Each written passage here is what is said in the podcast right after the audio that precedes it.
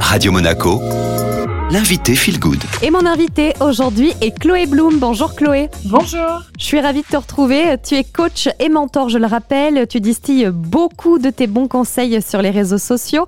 Alors aujourd'hui, on va parler d'une thématique vraiment dans l'actualité. On va parler du futur. Comment réussir à se projeter de façon sereine?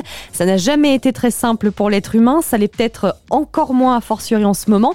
Quels sont tes bons conseils tout simplement pour voir l'avenir sous un bel angle, Chloé? D'observer à l'intérieur de soi les, les pensées qu'on entretient à propos de l'avenir, parce que c'est nos pensées qui vont euh, nos émotions. On dit toujours que la pensée est créatrice, donc en fait en fonction des pensées qu'on va entretenir à propos des choses, on va se sentir plus ou moins bien. Et notre cerveau, c'est un petit peu comme un, terreau euh, fertile où on va planter un peu ce qu'on veut dedans, tout y pousse très très bien, donc on va avoir le choix soit de faire pousser euh, des orties, des mauvaises herbes, soit on va avoir le choix de faire pousser euh, des belles choses, des fleurs. Donc l'idée c'est vraiment d'observer, ben voilà, quelles sont les pensées qu'on cultive à propos de l'avenir. Donc il faut se demander qu'est-ce que je pense? Est-ce que je me persuade que le meilleur est, derrière finalement? Est-ce que euh, j'ai encore cette envie de trouver du sens par exemple dans le futur?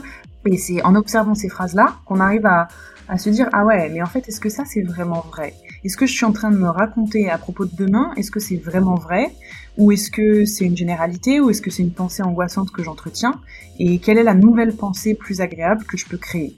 Quand on parle développement personnel, Chloé, j'ai souvent entendu dire il faut s'ancrer dans l'instant présent, le ici et le maintenant, et que le futur représentait pour beaucoup les peurs et les angoisses.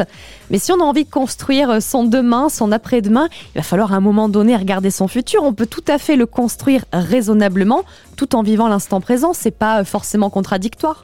Complètement, et je pense qu'au contraire, le fait de vivre uniquement dans le moment présent, enfin, c'est-à-dire de vivre uniquement au jour le jour, de pas avoir cette vision euh, du futur, euh, très souvent ça reflète aussi une angoisse par rapport au futur, de choses qu'on n'a pas envie de voir, une absence de foi quelque part aussi dans le futur. Donc, en fait, ce qui est important, c'est de se rendre compte que le seul moment où on a du pouvoir, c'est dans le moment présent.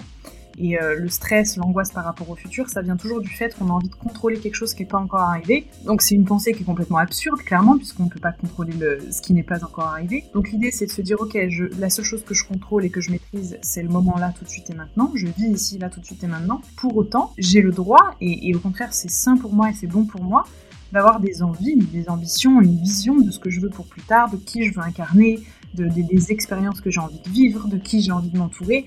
C'est aussi ce qui fait le sens de notre vie, c'est d'être en mouvement. Et si on s'arrête et qu'on vit tout le temps que uniquement pour le moment présent, sans cette vision et sans cette envie d'avancer, on stagne. Et c'est là où on est aussi euh, malheureux.